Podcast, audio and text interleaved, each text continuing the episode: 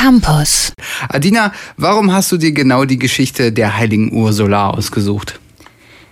Ja, weil das tatsächlich eine ziemlich spannende ist und äh, ohne mich da jetzt zu weit aus dem Fenster lehnen zu wollen, äh, ich sogar behaupten würde, dass die gute Ursula die Vorreiterin der modernen Junggesellenabschiede ist. Also im Sinne von einer Reise mit Freundinnen äh, vor der Hochzeit. Damals nannte man das natürlich noch nicht Junggesellenabschied, sondern Wallfahrt.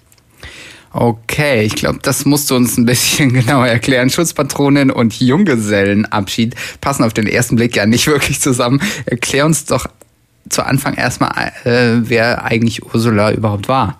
Ja, sehr gern. Äh, Ursula war der Legende nach eine bretonische Königstochter, die im vierten Jahrhundert nach Christus gelebt haben soll und sich schon in äh, ganz jungen Jahren dazu entschied, äh, auf ewig jungfräulich zu bleiben. Ja, ihr Vater hatte jedoch ein bisschen andere Pläne für sie. Er wollte nämlich, dass seine Tochter den heidnischen König von England heiratete. Und äh, hier wird es jetzt äh, besonders spannend, denn Ursula willigte ein, jedoch nur unter ein paar Bedingungen.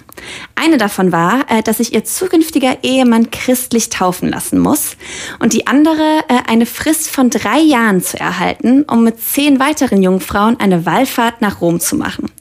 Ja, und du kannst es dir denken, äh, ihre Bedingungen wurden ihr gewährt und so ging die Reise der elf Jungfrauen nach Rom los.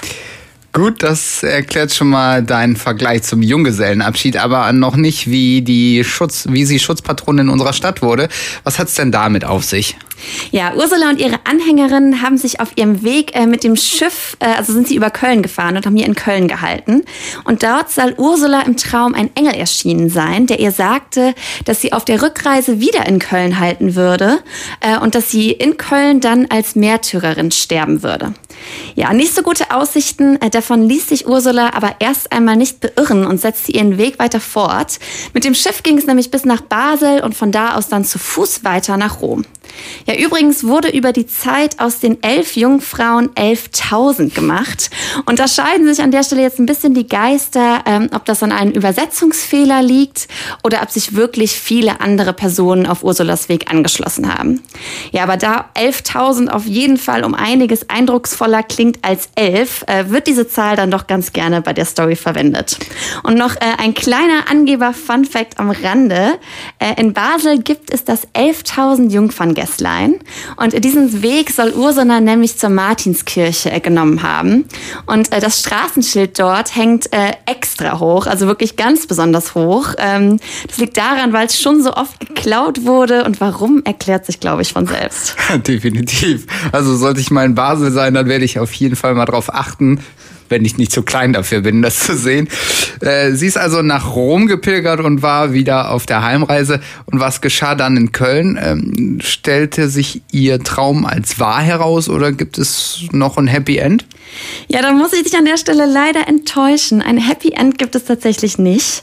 Äh, zu der Zeit äh, war Köln nämlich von den Hunden belagert. Ähm, ja, und diese Hunden haben dann Ursulas Mitreißenden brutal ermordet. Und als sich Ursula dem Hundenfürsten äh, verweigerte, wurde auch sie getötet.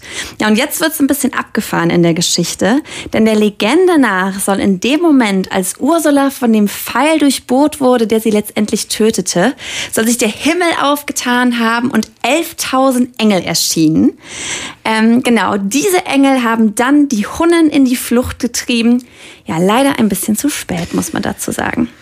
Übrigens ist das Wort Legende an der Stelle ein gutes Stichwort, äh, denn es gibt tatsächlich keine Quellen, die belegen, dass es Ursula tatsächlich gegeben haben soll.